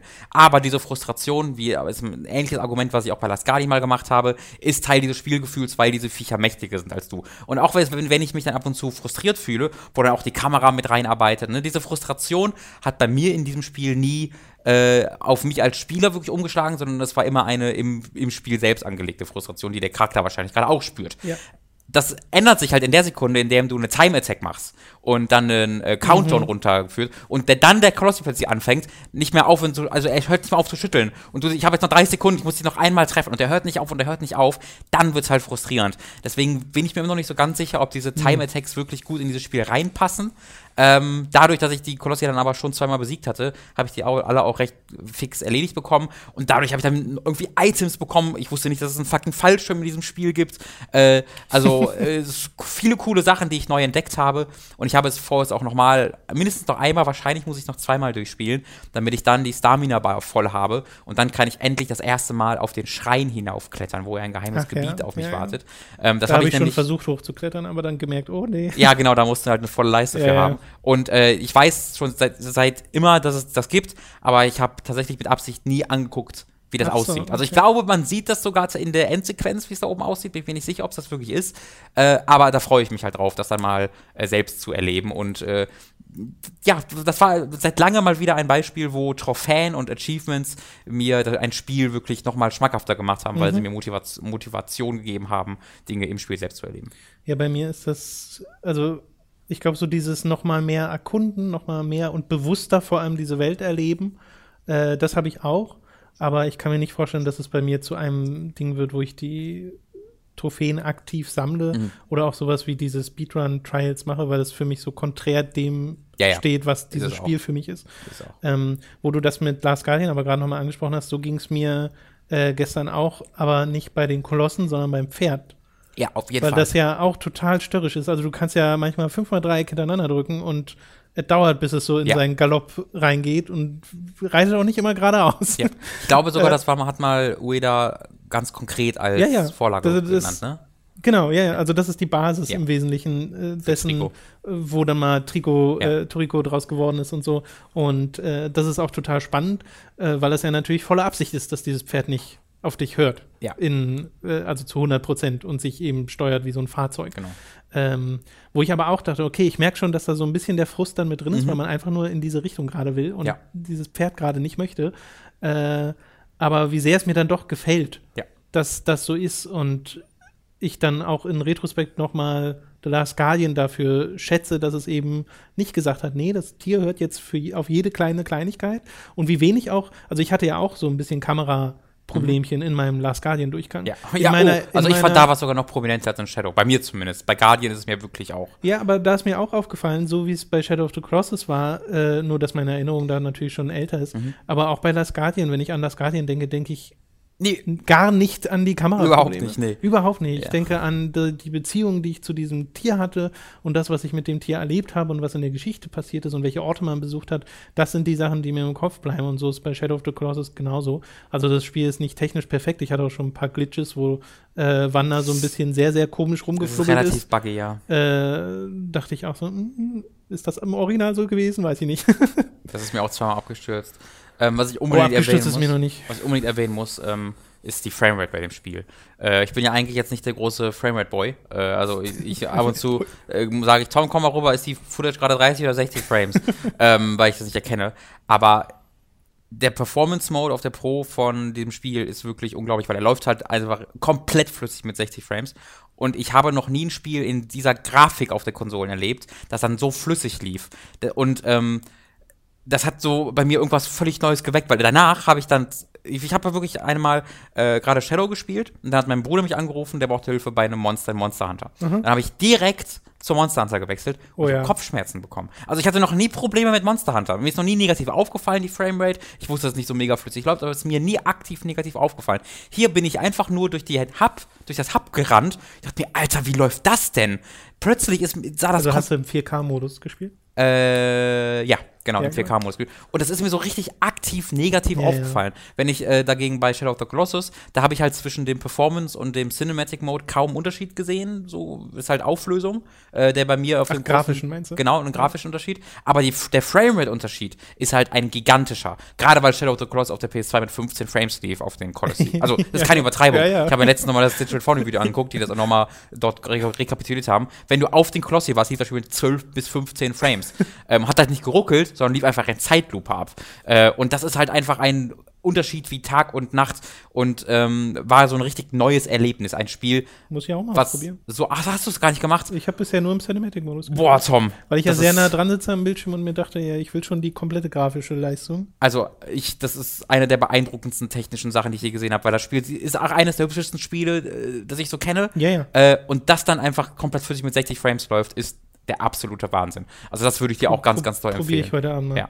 Ja, ich finde generell, also so, was das Spiel technisch macht und grafisch leistet, ist äh, der Wahnsinn. Ich mag total, dass es trotzdem noch dieses sehr entsättigte, diese entsättigte Farbpalette benutzt, dass das immer noch die Atmosphäre beibehält, die ich zumindest in Erinnerung habe von Shadow of the Colossus. Und wenn man dann doch eher das Original will, dann ist das ja immer noch da. Dann kann Ja. man dahin äh, wechseln. Ähm, weil natürlich eins zu eins sieht das ja logischerweise nicht aus. Es gibt Also ja haufenweise die- mehr Details. Gerade die Farbpalette ist eigentlich schon recht anders, weil der, das Original war extrem überlichtet. Ähm, das war ja, wenn du irgendwie in die Ja, Story geguckt hast, warst du mehr Blumen Genau. als alles andere. aber trotzdem ist die Farbpalette an und für sich, die dann für Texturen und Kolossi und so benutzt wurde, ja so ein entsättigter stimmt, Mix ja. aus Braun- und Grüntönen. Das stimmt. Und das ist, finde ich, hier genauso. Aber insgesamt, wenn du die Screenshots da nebeneinander stellen würdest, würdest du halt denken, okay, hier hat einer den Kontrastträger Genau. hochgedreht. Du kannst das tatsächlich auch machen. Die haben ja Filter in ihr Optionsmenü eingebaut. Ähm, und einer dieser Filter ist dieses Übersättigte, was du dann auch in der Intensität verändern kannst, sodass das Spiel dann mehr aussieht wie der erste Teil tatsächlich noch. Also es geht. Ich mag es aber so, wie es gerade im auch sehr. Original ist. Ich finde auch, wenn man selbst einfach bei den, nur. Selbst bei den Screenshots benutze ich die Filter fast alle nicht, weil ich finde, das sieht einfach schon so, so geil aus. Also, das ist halt das perfekte Beispiel. Wir haben halt schon die hohe, höher aufgelöste Version von dem Ursprungsspiel. Ja, ja. Das fällt mir dann schwer nachzuvollziehen, warum dann Leute sich darüber aufregen würden, äh, dass das jetzt eine Genau. dezent andere Darstellung irgendwie wählt, ähm, die halt. Also ich glaube sch- schon, dass man recht definitiv sagen kann, die halt besser aussieht. Also das hat halt weniger Ja, ja. Überlichtung sch- schlicht und ergreifend. Ähm, ist halt dann eine dezent andere Atmosphäre, ja. Ich finde, bei einem Remake ist es aber okay. Also, und wir haben ja schon das Remaster. Also, das sind Ja. diese zwei Gründe, wo ich denke, deswegen ist das okay. Nee, ich finde das total super, was die hier gemacht haben. Also freue mich da dann noch die nächsten, die nächsten acht Ja. Kolossi zu machen. Ja. Kolosse. Im Deutschen sagt man nicht Kolossi, oder? Wir sagen Kolosse. Äh, okay. Das wird wieder eine Tom Diskussion. Leer mit leerem Blick entgegen. ja. Wir haben, Ich glaube, man sagt Kolosse, ja. wir haben an und für sich gar keine weiteren Spiele aus der letzten Woche, weil bei mir ist es wirklich so, ich habe Dragon Ball Fighters weitergespielt und Monster Hunter World weitergespielt. Ja. Äh, und dann noch äh, Bayonetta gespielt auf der Switch. Da rede ich dann aber drüber, wenn das Review-Embargo fällt. Ähm, und bin bei beiden immer noch total drin. Also Dragon Ball Fighters habe ich immer noch mega viel Spaß mit und gleichzeitig regt mich das Online-System nach wie vor auf. Äh, werde Dass aber noch besser nicht bin, gefixt wurde, ist bin crazy. Ja, ist weird. Bin inzwischen so weit, dass ich diese Manual-Kombos äh, auch ganz gut hinkriege, also nicht mehr mich auf Autokombos verlasse und versuche immer so, mich Schritt für Schritt anzunähern an, äh, äh, an dieses Kampfsystem. Äh, und dieser Lernprozess macht einfach sehr viel Spaß. Und bei Monster Hunter World bin ich noch gar nicht so krass weit. Also ich bin jetzt irgendwie 38 Stunden oder knapp 40 Stunden drin. Ähm, hab gerade Nirgagante besiegt. Für die, die äh, wissen, wer es ist, die, die können das jetzt auch ganz gut einordnen, glaube ich. Mhm.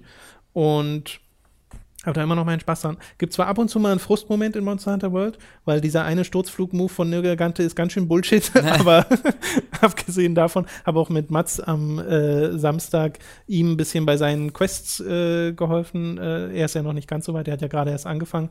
Aber das hat auch nochmal Spaß gemacht und das war auch schön zu sehen, wie dann Mats mehr Spaß an diesem Spiel hatte, weil er gemerkt hat, okay, Multiplayer ist nochmal was Ja. ganz anderes. Also wir sind schon, ich habe mal nachgeguckt, wie viele Quests da insgesamt sind, auch inklusive High Rank, wir sind schon relativ weit jetzt. Ähm, ich bin noch mal eine Quest weiter und habe da das nächste Bossmonster auch gerade gestern besiegt und muss da sagen, alter Pfeffer. Also das war äh, 50 Minuten Zeit. Ich, hab, ich kämpfe ganz gern alleine das erste Mal gegen die, weil wann das mir halt am meisten Gelegenheit gibt, deren Attacken zu verstehen, Genau, deren. Angriffsmuster, genau. Ähm, und äh, in diesem Fall habe ich dann auch alleine gegen das Viech gekämpft und ich will jetzt gar nicht sagen, was es war, einfach weil das manche Leute als Spoiler ansehen würden. Ähm, Aber äh, ich habe von diesen 50 Minuten, die ich Zeit hatte, 45 gebraucht. Irgendwann kam dann Time Limit, 10 Minutes. So, scheiße. und er war dann noch nicht mal im, äh, im äh, Skull-Modus. Ja, äh, ja.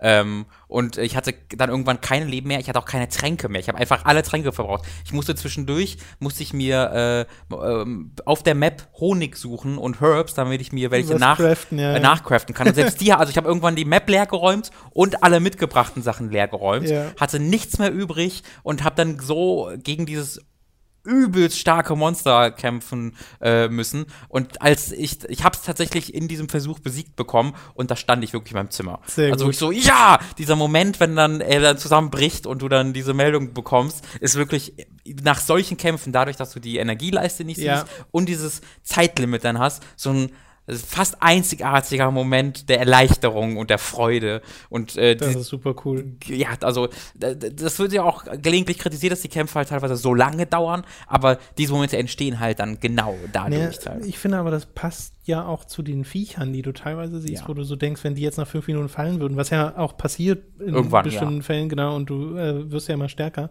äh, dann passiert das auch. Aber äh, ich finde, das passt dazu. Und ich versuche auch immer schon so die Möglichkeiten auszunutzen, die mir die ganzen Items geben. Also versuche irgendwie mit dem Vitality Mantle dann ein bisschen mehr auszuhalten oder Armor Skin oder Demon Juice gibt ja auch, Ja, genau, so, so Zeug gestern. zu benutzen. Äh, oder äh, wenn die schlafen legen, was ja so ganz beliebt ist, also ich glaube, das macht fast jeder, äh, den Explosionsfässer vor die Nase zu Mhm. stellen und dann Stein drauf zu schmeißen, das ist einfach sehr, sehr lustig. Ähm, hab da immer noch sehr, sehr viel Freude dran an diesem Spiel. Und was mir auch besser gefällt, als ich dachte, ist, dass ja dann jetzt so langsam diese Monster kommen, die auf bestehenden Monstern basieren wo du genau merkst, okay, das sind einfach die Animationen von diesem Viech, nur sieht das jetzt anders aus, aber es sieht ja schon doch deutlich Ja, anders aus. es sind nicht Äh, einfach nur Reskins. Genau, und das finde ich doch ganz cool und smart, dass es Ja. nicht einfach nur ist, okay, hier ist eine neue Farbe, Mhm. auch wenn es das auch gibt, Ja. aber ähm, das mag ich ganz gern. Also es, ich bin mit jeder zu, zusätzlichen Stunde mehr beeindruckt davon, wie viel in diesem Spiel drin steckt. Wirklich, ne? Ja. Ja. Das ist wirklich beeindruckend. Ich bin ja jetzt auch, wie gesagt, bei meinen knapp 40 Stunden und habe das Gefühl, ich habe noch sonst was vor mir. Ja. Vor allem, weil ich ja parallel auch so ein paar andere äh, verfolge, wie sie dann irgendwie auf Twitch spielen oder so und dann sehe, okay, deren Hunter-Rank ist in den 40ern oder sowas. oh Gott. Also, das kann man eine Weile spielen, Oh glaube Gott, ich. oh Gott, oh Gott. äh, ich habe gestern noch ganz kurz WoW gespielt, nur zwei Stunden Oh, oder so, ähm, weil ich halt äh, diese eine, äh, das eine Volk, die Nightborn immer noch nicht, also ich habe die Voraussetzung dafür und ich musste die Quest noch machen, um sie freizuschalten. Ja. Wollte ich gestern mal machen. Geht auch ganz schnell, ist äh, haupt, also ist so ein Szenario, wo du hauptsächlich halt redest, da holst du dann die Nightborn nach Silvermoon und lädst sie dahin ein und dann verbringst du zwei Stunden damit herauszufinden, wo du nach Silvermoon kommst, weil was, was, was, Silvermoon? Ja. Wo ist denn Silvermoon? Äh, ich habe tatsächlich gestern ewig gebraucht, weil die haben. Naja, ich habe es dann herausgefunden. Aber das Problem ist, was ich nicht mehr, was ich nicht. Ja, wa- wa- wann ist man denn in fucking Silvermoon? Das in Burning weiß doch, Crusade wo war ich das letzte Mal. Ach, Silvermoon ist doch keine Hauptstadt. Silvermoon, das ist doch nix. So, jedenfalls bin ich dann nach Undercity geflogen, ne, mit einem Zeppelin. Und dann habe ich mich, da halt auf meinen Flugmount gesetzt, aber ich so, jetzt fliege ich einfach nach Silvermoon. Und dann war da einfach ständig unsichtbaren Wände. ja, ja, weil da ist ein, du nicht so problemlos hin. da ist halt ein so ein bestimmtes Portal, durch das du durch musst, Ja. weil das halt noch aus Burning Crusade Zeiten ist, wo die jetzt Genau. noch nicht so ganz raus hatten, wie sie neue Gebiete an die alten Genau. hinzufügen. Deswegen habe ich dann eine halbe Stunde gebraucht, die unsichtbaren Wände irgendwie abzufliegen, bis ich dieses scheiß Portal gefunden habe. Äh, also das war Das für mich die tatsächlich Herausforderung. unintuitiv. Weil, äh, wenn du ein neuer Spieler bist und der einfach wirklich noch nie da war, Ja. dann denk, bist du ja gewohnt, eigentlich überall hinfliegen zu können. Ja. Und da stößt du ja wirklich gegen eine unsichtbare Wand. Und ich konnte dann auch da, also in Silvermoon nicht mehr fliegen. Ich weiß nicht, nee, genau, das geht noch nicht. ist das, aber in Burning Crusade konnte man noch fliegen, oder? Ja, ja, nicht? aber nicht im Anfangsgebiet. Also warum solltest du da fliegen können? Das haben sie nicht so designt. Du bist ja nur die komisch. ersten 20 Level dort. Ich bräuchte, ich bräuchte noch mein Cataclysm für Burning Crusade, bitte. Das, das ja, naja, jetzt gibt es das Leveling-System. Jetzt kann man ja Burning Crusade überspringen. Ja, das, das stimmt, das stimmt. Aber deswegen, das war irgendwie gestern ein schöner Moment, wo ich in Silvermoon war, was ich einfach wirklich seit zehn Jahren nicht mehr war. Nämlich als ich in den Blutelfen auf Ja. Level 18 gelevelt habe, zu Burning Crusade Zeiten. Aber da hast du dann halt so eine schöne kleine Quest, wo du hauptsächlich redest, hauptsächlich Leuten hinterherläufst, kurzen Kampf, wo wieder verdeutlicht wird, oh oh, ich glaube, die Void Lords sind die neuen Oberbosse, schnarch. Äh, und dann habe ich die Nightwatch freigeschaltet. Ich habe da nichts dagegen, Gurkenglas. Ja, aber das, weißt du, das war direkt so ein, so ein Charakter, der mit dir spricht, was halt, ist halt so ein, so ein blaues Energieblubwesen, was kein Gesicht hat und, oh, wir sind die Mächtigen. Ja, ich die- finde, das ist so langweilig. Die werden ja während Legion auch schon so ein bisschen. Es wird so zum Kotzen werden, wenn dieser Lieblingskonflikt von mir äh, zwischen Horde und Allianz wieder nach, nach zwei Patches zur Seite geschoben Ja, wird, immerhin, weil der hattest, Obervoid immerhin kommt. hattest du ihn noch mal kurz. Alter. Ähm, was wollte ich noch kurz sagen? Achso, nee, genau, diese, also, falls ihr es nicht mitbekommen habt, World of Warcraft hat so ein neues Leveling-System bekommen, in dem man sich, in dem man mehr Freiheit hat, sich auszusuchen, welches Gebiet man als nächstes macht. Also so dynamisches Leveln Mhm. ist das. Ähm, und ich glaube auch, das ist ihre Lösung, um sowas wie Burning Crusade nicht mehr updaten zu müssen. Ja. Was ich ein bisschen schade finde, weil ich finde diese Gebiete, die sie gemacht haben, rein aus audiovisueller Sicht total super. Und Also Hellfire Peninsula ist heutzutage schon so ein bisschen arg Ja, gehabt, klar, aber, aber- Zangermarschen, ne? Aber Hellfire, selbst Hellfire, als du da zum ersten Mal ankommst, ist das halt so, boah, du stehst vor diesem riesigen Portal und hast diese Höllenlandschaft, die sich vor Ja. dir ausbreitet. Aber du bist halt einfach zu lang dort. Ja. Das ist das Problem gewesen. Und genau, Sangermarsch sieht halt toll aus. Ja. Nagrand sieht halt toll aus. Oh, ja, Nagrand war auch toll. Und ja, Ich meine, Nagrand haben wir ja in der neuen Version bekommen. Das, stimmt. ist auch so weird, ne? Da Eigentlich hast du das neues- schon so ein bisschen. Eigentlich haben wir ja Burning Crusade Cataclysm bekommen. Naja, Ach, es ist, dieses ganze Ding ist so weird, was wir alle als selbstverständlich ansehen, ne? wenn du das mal irgendeinem Neuling erklären willst, wie das funktioniert und warum jetzt plötzlich nach jetzt die Quests drei Jahre später spielen als die Genau. anderen. Ach, das ist so ja World of. Warcraft muss, muss eine interessante Erfahrung sein, wenn man komplett neu einsteigt. Ja. Ist vielleicht auch ein Problem, was dieses Spiel hat, ne? Neueinsteiger zu finden. Das soll es mit den Spielen gewesen sein für diese Woche. Wir haben noch, beziehungsweise Robin hat noch ein paar Filme auf Lager. Zum einen hattest du ja letzte Woche schon ganz kurz über Black Panther geredet. Da Mhm. ist ja jetzt auch wirklich das Embargo gefallen äh, und du könntest ausführlicher werden, beziehungsweise äh, es sind vier Filme, fällt mir gerade ein. Ja. Äh, äh, beziehungsweise kannst, ähm, äh, ja, musst nicht mehr aufs Embargo achten. Genau, Black Panther, ich, der kommt jetzt ja auch schon ganz bald raus. Das ist schon diese Woche, weiß ich gar nicht genau. Äh, hat mir super gefallen. Ist ein anderer Film. Ist wirklich mal ein anderer Film. Ähm, der, der, der am ehesten, wenn ich es in den Marvel-Korsetts rein, äh, reindrücken möchte, hat mich an Iron Man 1 erinnert. Damals, als so äh, diese Filme noch nicht daran interessiert waren, immer möglichst viele Cameos reinzubringen, möglichst viel den sehr typischen Marvel-Humor reinzubringen, obwohl natürlich Iron Man 1 auch Humor hatte. Aber es war halt so ein sehr viel klassischerer Hollywood-Abenteuerfilm. Ich glaube, man weiß, was ich meine, wenn ich das so sage. Ne? Ähm, und daran hat es mich erinnert. Also du hast hier, also du hast einen zwei Charaktere aus der aus den Marvel-Historie, die aber hier Sinn ergeben, dass sie hier drin sind. Äh, und aber du hast jetzt nicht irgendwie Doctor Strange, der am Anfang sagt, hey, hallo, ich bin Doctor Strange. und du hast auch nicht, dann trifft er nicht irgendwie beim Kämpfen zufällig äh, Ant-Man oder sonst irgendwas, sondern da ist es tatsächlich komplett unabhängig davon. Es geht hier ganz ganz, ganz speziell um Wakanda, um das Land vom Black Panther, in dem er der König ist. Der Neue war ja der Vater in, äh, in äh, was in Civil War starb? Civil War, ja. ja, ne? Der starb in Civil War und da gibt es tatsächlich auch ein Flashback. Also dieser Film ist sehr dafür gemacht, dass man da keine vorherigen Marvel-Filme für gesehen haben muss. Mhm. Äh, du, dir, dir wird das alles nochmal kurz erklärt. Dein Vater ist gestorben, hier hast du die Szene, wo er gestorben ist, da weint er, da ist die Explosion. ähm, und dann weißt du da auch Bescheid. Und ansonsten, die Bösewichte äh, sind, äh, der Böse, also der Hauptbösewicht ist neu, es gibt einen anderen Bösewicht, äh, der auch im Trailer schon vorkommt, der von Andy Serkis gespielt wird. Äh, Claw heißt er, glaube ich. Ähm, oder ich glaube, der, der wird sogar, heißt sogar Klaue, wird im Englischen Claw ausgesprochen, aber geschrieben wird der Klaue. Ähm, Herr Klaue. der ist auch drin und das ist womöglich mein Lieblingsbösewicht ever in einem Marvel-Film. Äh, Andy Serkis in diesem Ding, weil vorher war der immer so, ja, cool, also Andy Serkis ist halt ein cooler Dude, aber ist nie aufgefallen. Hier ist Claw einfach komplett wahnsinnig. Also der ist wirklich wie der Joker. Der, der, der, der hat eine, ein Rap-Mixtape aufgenommen zwischendurch und äh, macht Party und findet sich super geil und ist mehr daran interessiert, so einfach äh, lustige Sprüche zu klopfen, äh, fängt irgendwie an zu singen, während er verhört wird. Grand, grandioser Bösewicht. Hatte ich wahnsinnig, wahnsinnig viel Freude mit, was mit dem passiert ist. Ähm, das, das Schwächste an diesem Film ist so ein bisschen der Hauptcharakter. Äh, also nicht der Darsteller, der Darsteller ist gut, aber Hauptcharakter Black Panther ist halt sehr unspektakulär. Er ist halt dieser äh, König äh, wider Willen, der dieses äh, Land dann führen muss. Ähm, was aber sehr interessant wiederum ist, halt. Noctis. Why? Why? Was aber super interessant ist, ist die Geschichte und ähm, also nicht nur Geschichte, sondern auch das Szenario, in der diese, diese Geschichte gespielt wird. Denn äh, die Geschichte ist äh, einfach, ist im Grunde die äh, schwarze Bevölkerung wird auf der ganzen Welt unterdrückt ähm, was, äh, was, wie kann man dagegen vorgehen? Und dann hast du natürlich die, extre extremistische Variante und du hast die weniger extremistische Variante. Ähm, und äh, hier geht's halt, der Bösewicht will natürlich die zur extremistischen Variante greifen. Nämlich, wir machen einfach Krieg und wir drehen den Spieß um. Mhm. Äh, wir unterdrücken einfach äh, die, die Unterdrücker. Ähm, das ist natürlich, das sind natürlich die Guten, nicht die allergrößten Fans von.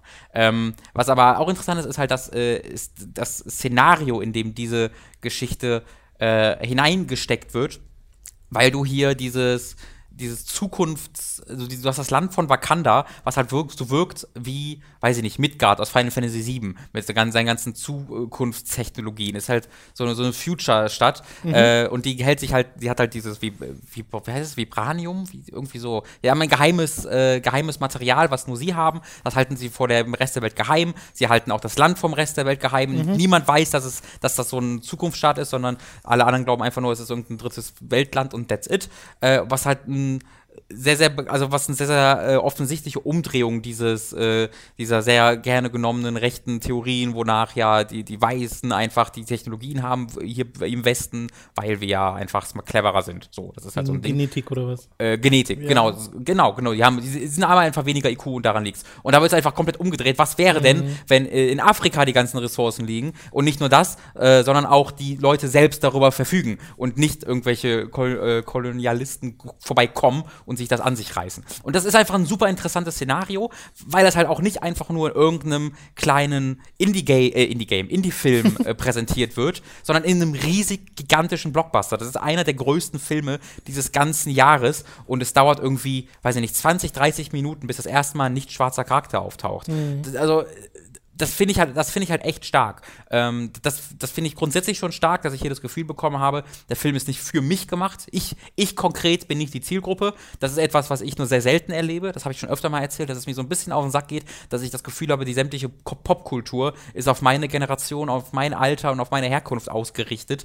Ähm, und da habe ich das erste Mal seit langer Zeit bei einem Blockbuster das Gefühl gehabt, nee, das ist nicht nur für mich gemacht. Und das fand ich toll. Auch abgesehen davon ist es aber einfach ein sehr spaßiger Abenteuerfilm mit äh, äh, sehr viel Cheese bei. Äh, also es ist halt äh, pathetisch immer wieder. Es ist sehr ehrlich und dadurch wirkt es halt sehr cheesy. Es hat halt nicht den Augenzwinkern. Ist, du musst dir vorstellen, Guardians of the Galaxy ist ja auch wahnsinnig cheesy, mhm. aber dann sagen die Charaktere immer, oh, ist das cheesy. So, und das ist halt dann der Gag. Okay. Und das machen diese Charaktere halt nicht, sondern hier sind sie einfach ehrlich emotional und ehrlich pathetisch dabei und ehrlich cheesy. Äh, und das wiederum hat mir aber auch gut gefallen, weil ich es nicht mehr gewohnt bin, dass Blockbuster mhm. so unzynisch sind.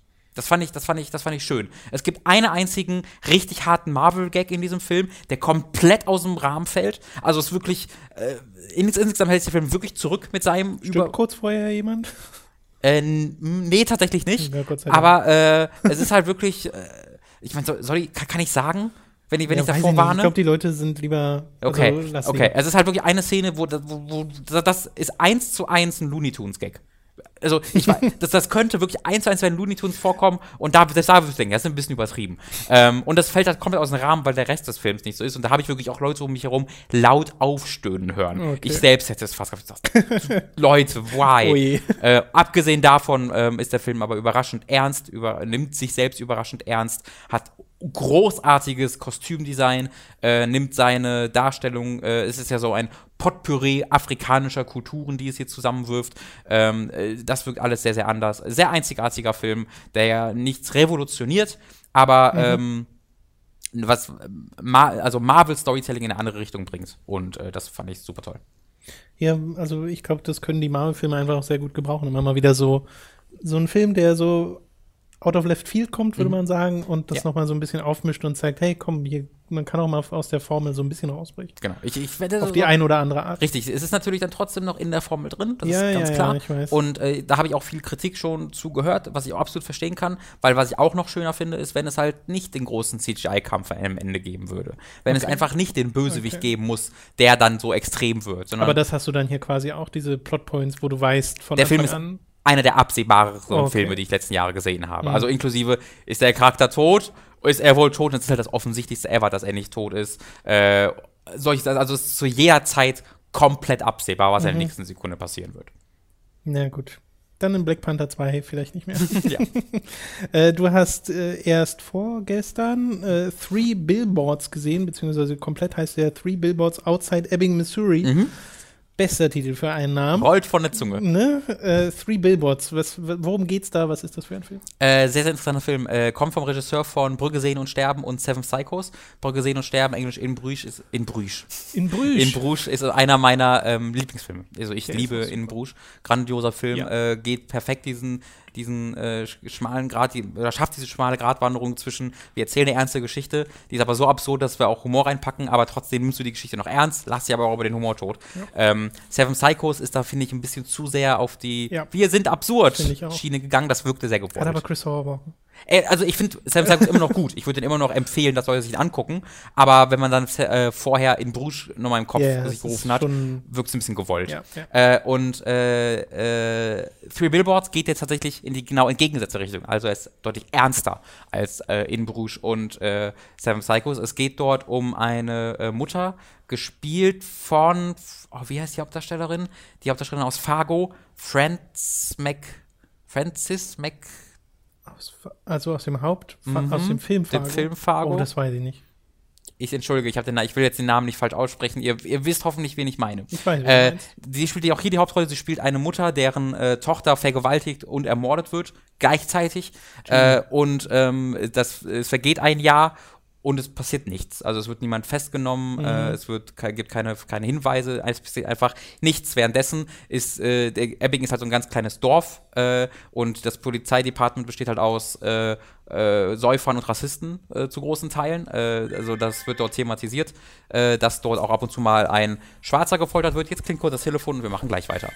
Entschuldige die Unterbrechung. Also, wo war ich stehen geblieben? Genau, die, die, das Polizeidepartement besteht aus äh, dem saufenden Sam Rockwell, der bei seiner Mutter wohnt äh, und halt auch gelegentlich mal den einen oder anderen Schwarzen foltert, während er in der Zelle sitzt. Wozu dann der, Okay. der, der, der Chief äh, von äh, Woody Harrelson gespielt wird, sagt, hey, da gab es keine definitiv sicheren Beweise, die das, äh, die das bewiesen haben. Ähm, also es ist ein äh, nicht ganz ähm, schöne, eine nicht ganz schöne Gegend. Und äh, die äh, Mutter dieser ermordeten und vergewaltigten Tochter äh, stellt dort dann drei, ja, wie sagt man, eigentlich, was ist Billboard auf Deutsch?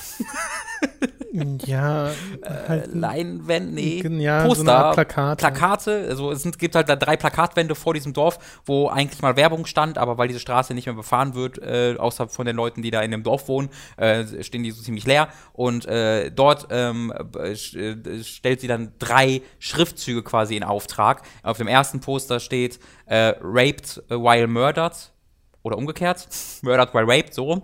Auf dem zweiten äh, Poster steht Still no arrests und auf dem dritten steht How come Chief Willoughby, der Oh. Chief halt. Äh, und da, das passiert ganz am Anfang des Films schon und da fährt dann dieser, äh, der Sam Rockwell dran vorbei eines Nachts, du, what the fuck? Und dann passiert was sehr Interessantes.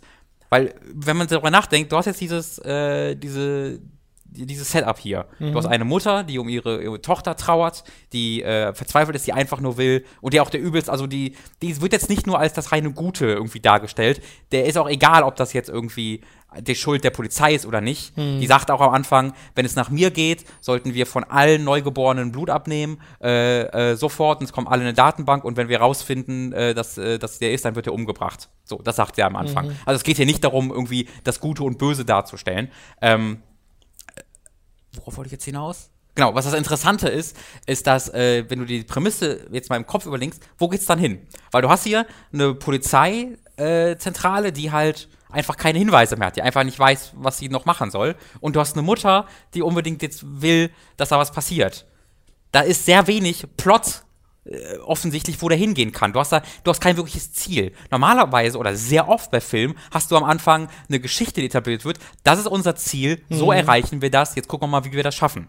Das gibt's hier nicht. Hier gibt's einfach nur zwei unterschiedliche ähm, äh, Positionen und Parteien, die halt was wollen, aber keine Ahnung haben, wie sie da ankommen sollen. Und deswegen wird dieser Film komplett von seinen Charakteren nach vorne getragen und nicht von seinen Plots. Es gibt fast keinen Plot, sondern es gibt einfach nur diese Charaktere, die das immer weiter eskalieren lassen. Und da erinnert es dann halt sehr an sowas wie äh, in Bruges, weil halt ähm, diese Figuren alle so einzigartig sind und äh, da so unterschiedliche Charaktere aufeinanderprallen. Du hast halt wirklich diesen saufenden Comic, äh, äh, Comics lesenden, rassistischen Sam Rockwell. Du hast äh, ähm, den, den Woody Harrelson, Chief Willoughby, der das irgendwie alles schon unter den Teppich kehrt, aber eigentlich, äh, also schon auch trotzdem alles dafür tut, um die Tochter zu finden. Also mhm. ist jetzt nicht so, dass er irgendwie sagt, oh, es interessiert uns nicht. Der hat da wirklich alles versucht. Der gleichzeitig auch äh, unter Krebs leidet und im Sterben, äh, im Sterben liegt übertrieben, aber fortgeschrittenes Stadium von Krebs hat. Dann hast du ähm, die, den, den Sohn von der, von, der, von der Mutter, also dem Bruder der verstorbenen, äh, des verstorbenen Mädchens, der darunter leidet, weil der in der Schule dafür angegriffen wird. Du hast einen Priester, der dann plötzlich dazukommt, der sagt, ey, die Gemeinde findet das ziemlich blöd, dass du hier so für Aufruhr sorgst. Äh, und sehr, sehr unterschiedliche Figuren, die aufeinander Du hast äh, Peter Dinklage, der ähm, sich verliebt in den Hauptcharakter, was halt auch mit nichts irgendwas zu tun hat, aber trotzdem ein sehr relevanter Storyplot irgendwann wird. Das, dieser Film geht in Richtungen. Äh, am, Ende, am Ende des Films sind wir wirklich an einem Punkt angekommen, wo ich mir denke, wie sind wir denn eigentlich jetzt hier hingekommen? What the fuck? Und das habe ich halt sehr genossen. Äh, ich habe Black Panther sehr dafür genossen, äh, obwohl es so ich immer wusste, was passiert. Mhm. Und äh, diesen Film habe ich extrem dafür genossen, dass ich nie wusste, was passiert. Und das war, finde ich, ein sehr, sehr, sehr, sehr tolles Ding. Ähm, er, er, ist nicht so gut wie in Brügge, äh, weil es vor allen Dingen, also ich hätte, ich hätte gedacht, es hätte entweder noch ein bisschen weniger Humor gebraucht oder deutlich mehr. Weil er ist zwar sehr viel ernster, mhm. hat dann aber trotzdem gar nicht mal in den Dialogen, aber doch mehr in seiner Inszenierung, so ab und zu diesen jetzt kann man lachen Momente, obwohl gerade eigentlich über die Vergewaltigung der Tochter geredet wird. Und das ist eine sehr bewusste Entscheidung, diesen dunklen Humor da reinzubringen, äh, der auch, finde ich, super funktionieren kann. In diesem Falle hat er, finde ich, nicht so richtig perfekt funktioniert. Äh, aber, aber insgesamt ist, halt trotzdem. Genau, das ist Kritik ja, ja. auf sehr, sehr hohem Niveau. Vor allen Dingen, also die Darsteller sind unglaublich gut in diesem mhm. Film. Die Dialoge sind unglaublich gut in diesem Film. Die Geschichte ist, äh, nimmt so, ist, ist, ist es total faszinierend zu sehen, wie die Geschichte eigentlich auf der gleichen Stelle trabt und trotzdem die Charaktere sich immer weiterentwickeln und immer weiter verändern mhm. und auch ohne du jetzt einen offensichtlichen Plot äh, so einen Drang nach vorne verspürst. Das fand ich alles hervorragend. Super. Ja. Gut, äh, ich habe da ehrlich gesagt gar keine weiteren Fragen oder sonst irgendwas zu, weil das ein Film war, den ich bisher nicht so wirklich auf dem Schirm hatte, aber äh, immer mal wieder gehört. Mhm. Äh, und zwar, glaube ich, auch schon letztes Jahr Zumindest bei den Amerikanern. Kann es sein, dass der da schon letztes Ich glaube Jahr nicht. Ich glaube nicht. Nee, ich glaube, der ist erst dieses Jahr gekommen. Okay, dann ver verwechsel ich das vielleicht doch noch äh, am Ende. Äh, gut, du hast noch einen Film gesehen. Aber es gibt ja auch immer Festivals, also Sundance ja, und sonst irgendwas. Es ist sehr Ahnung. gut möglich, dass der da schon lief. Äh, du hast noch einen Film gesehen, der auf den Namen Colossal hört. Mhm. Äh, worum geht's denn da? Äh, Colossal ist ein sehr weirder Film, äh, wo ich allein deswegen Interesse gewonnen habe. Und dann habe ich mir was dazu durchgelesen und dann waren die Kritiken auch ziemlich gut und dachte mir, alles klar, den guckst du dir an. Colossal, das spielt äh, sofort weird Anne Hathaway die Hauptrolle. und Anne, Anne, Hathaway ist jetzt nicht die erste Darstellerin, die mir einfällt, wenn ich an weirde Indie-Filmchen mhm. denke. Äh, denn die Prämisse ist die, dass Anne Hathaway irgendwann erkennt, plötzlich, dass sie einen, ein Godzilla-Monster in Südkorea steuert dass das, was sie macht, übertragen wird. Plötzlich erscheint manchmal aus dem Nichts ein Monster in, mitten in Südkorea und dann äh, kopiert es einfach ihre Bewegungen. Äh, und das erkennt sie halt daran, sie hat, sie hat einen so einen bestimmten Tick, dass sie sich so ganz bestimmt am Kopf kratzt, an einer ganz bestimmten Stelle. Und das Monster macht das halt in einer dieser Aufnahmen äh, und äh, kopiert halt auch ein, zwei andere Bewegungen, die, sehr, die sie in dem Abend vorher gemacht hat. Und dann testet sie das halt und merkt dann, oha, tatsächlich, ich bin dieses Monster. Ja. Ähm, What, also was eine seltsame, komische Prämisse. Ähm, also es gibt dann einen Trailer, der das dann von da als lustige Hijinks. Ne? Ah, guck mal hier, das ist ein Monster, das ist komisch, lustig, lololol. Dieser Film ist einer der, also ich kann dir bis jetzt immer noch nicht sagen, was für ein Genre das ist oder welchen Ton er anschlagen wollte, weil er hat diesen, diesen lustigen Einschlag, ja, aber er hat auch so unfassbare Fakt-up-Scheiße. Holy shit, dieser Film geht vor allen Dingen, da geht's um Gewalt gegen Frauen, äh, Domestic Violence. Es geht um äh, Männer, die halt ihre Dominanz irgendwie äh, klar machen wollen.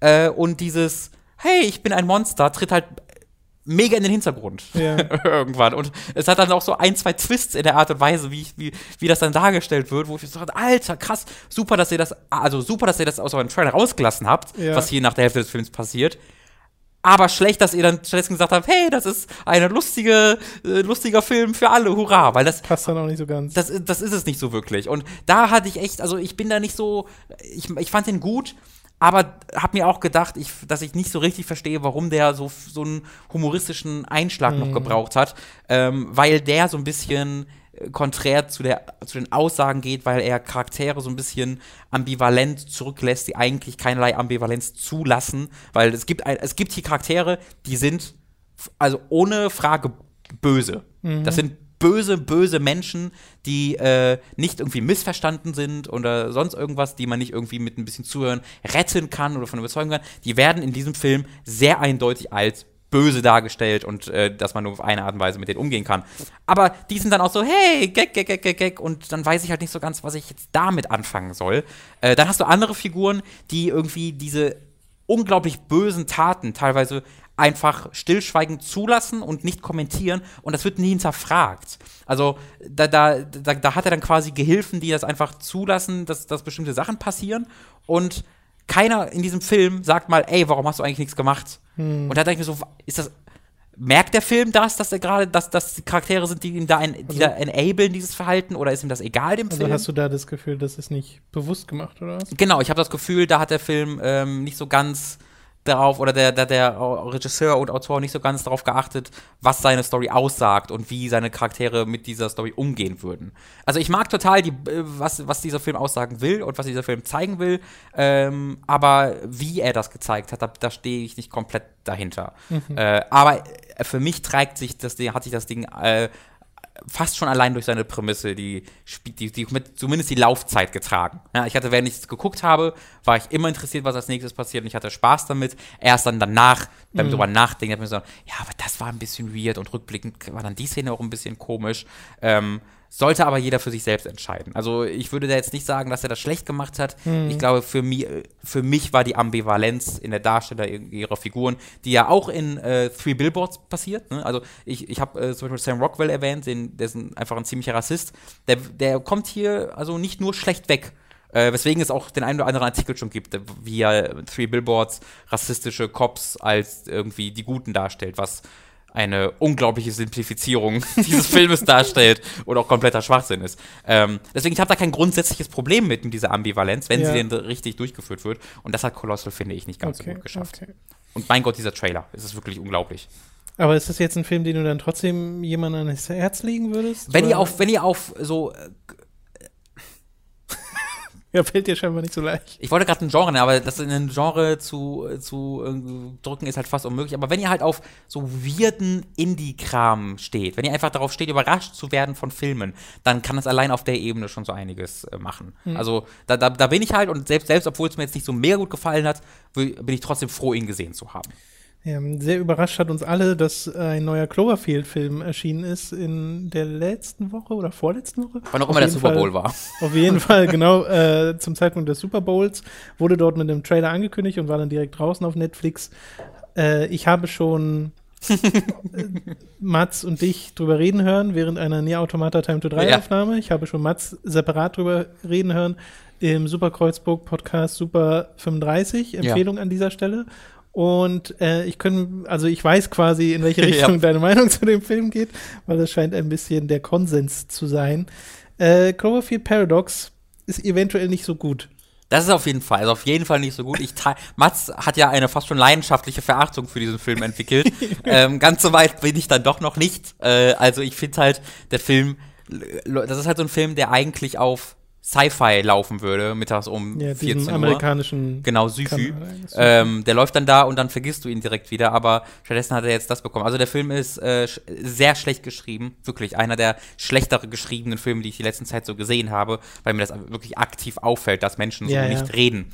Ähm, ich, mein, mein Beispiel ist halt, äh, dass ich auch in dem Gespräch genannt habe, das du dann schon kennst, äh, wo ein, da wird ein kleines Mädchen gerettet in einem Zeitplot, der nichts mit irgendwas zu tun hat und dich komplett aus dem Film rausreißt, äh, wird dieses Mädchen gerettet und äh, dann fragt sie ihren Retter, hey, you know what's going on? Und der Retter äh, sitzt im Auto, äh, ist eigentlich ein ganz normaler Dude, aber sagt dann, a lot of bad things are happening, but don't worry, we have good people uh, worrying about this and uh, doing, doing something about this. Und dann guckt dieses, weiß ich nicht, 10, 8, 11-jährige Mädchen aus dem Fenster nach und sagt so, We'll need a lot of good people then.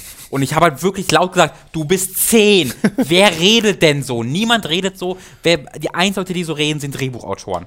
Äh, und das ist halt echt schlecht. Dazu passieren in diesem Film einfach Dinge, die auch in der, im, in, innerhalb dieses Universums nie erklärt werden und nicht erklärbar sind. Es Mhm. macht, es äh, hat halt diese Story, dass eine Gruppe von Space Scientists versehentlich in ein alternatives äh, Universum äh, reist und also der, der, der Drehbuchautor nimmt das halt als Ausrede für, hey, da kann ja alles passieren. Und ich hätte halt gedacht, sie, er nimmt sich das als Ausrede für, hier passiert dieser weirde Scheiß, der Ja, auf ja. dem basiert, was wir schon etabliert haben. Stattdessen äh, ist es dann aber einfach so, dass ähm, magnetisches Material entscheidet sich plötzlich dazu, tentakelartig sich selbst zu bewegen und Leute in die Wand zu ziehen. Was? War, können die das in dem alternativen Universum? Verstehe ich. Okay, alles klar. Es passieren einfach Dinge in diesem Film, die Ja. in kein, also die nichts mit dieser Prämisse zu tun haben, dass du in einem alternativen Universum bist, sondern sie sagen einfach, hey, wir machen jetzt einfach alles und wir müssen es nie erklären. Ist das nicht spaßig? Nee, ist es nicht. Es ist einfach dumm. Es macht, es, es, es macht keinerlei Freude, dir irgendwie mitzuraten, was gerade passiert, weil du es von Anfang, es, am Anfang gesagt, wir sind in einem anderen Universum okay. Und dann passiert jetzt wieder Scheiß und wir versuchen zu entkommen. Okay, that's it. Keiner dieser Charaktere ist interessant. Die schaffen es, dass Daniel Brühl wie der schlechteste Schauspieler aller Zeiten wirkt, weil der so schlechte Dialoge von, mit sich, äh, also von sich gibt, dass er, äh, ich, also ich weiß gar nicht, ob man das als Schauspieler bezeichnen kann, weil er nichts bekommt, um damit Schauzuspielern. Er Keiner liest- dieser Charaktere. Es ist unglaublich. Keiner dieser Charaktere ist ein Charakter. Die sind alles irgendwelche Schablonen. Du hast, du hast wirklich einen Typen hier, der einfach nur dazu da ist, lustige Dinge zu sagen. Das, Ja. der, das, der steht immer im Hintergrund und sagt dann, ha, Gag. Äh, und d- mit dem passieren dann Dinge, mit seinem Körper passieren Dinge. Und mit dem Körper passieren Dinge, wo ich als Mensch sagen würde, oh, oh, das, jetzt bin ich aber mal, jetzt, jetzt bin ich mal, vielleicht mal kurz in Ohnmacht, weil das ein bisschen schockierend ist, was gerade mit mir passiert ist. Und er guckt halt drauf und sagt so, oh, äh, das ist ja komisch, hä, Leute? und ich dachte, das wirkt halt so, als ob der irgendwie aus einem anderen Film kommt, ob der aus Rick and Morty kommt oder so. Ich weiß, Evolution. und Evolution. das hätte ich heute auch nicht mehr gedacht, dass ich heute eine Evolution-Referenz höre. Das war auch ein komischer Film. Das war ein sehr komischer Film. ja. Aber das ist ein ganz guter Vergleich. Also, ein wahnsinnig schlecht geschriebener Film, der ähm, diese Cloverfield-Prämisse eher ausnutzt, als sie irgendwie zu erweitern. Und das ist halt, was ich so schade finde. Also, äh, es hat dann seine, das, das, ich werde das nicht spoilern natürlich, aber das Ende dieses Films ist original, so der Film ist vorbei. Cloverfield! Und das Ja, ist halt so billig und sieht so scheiße aus.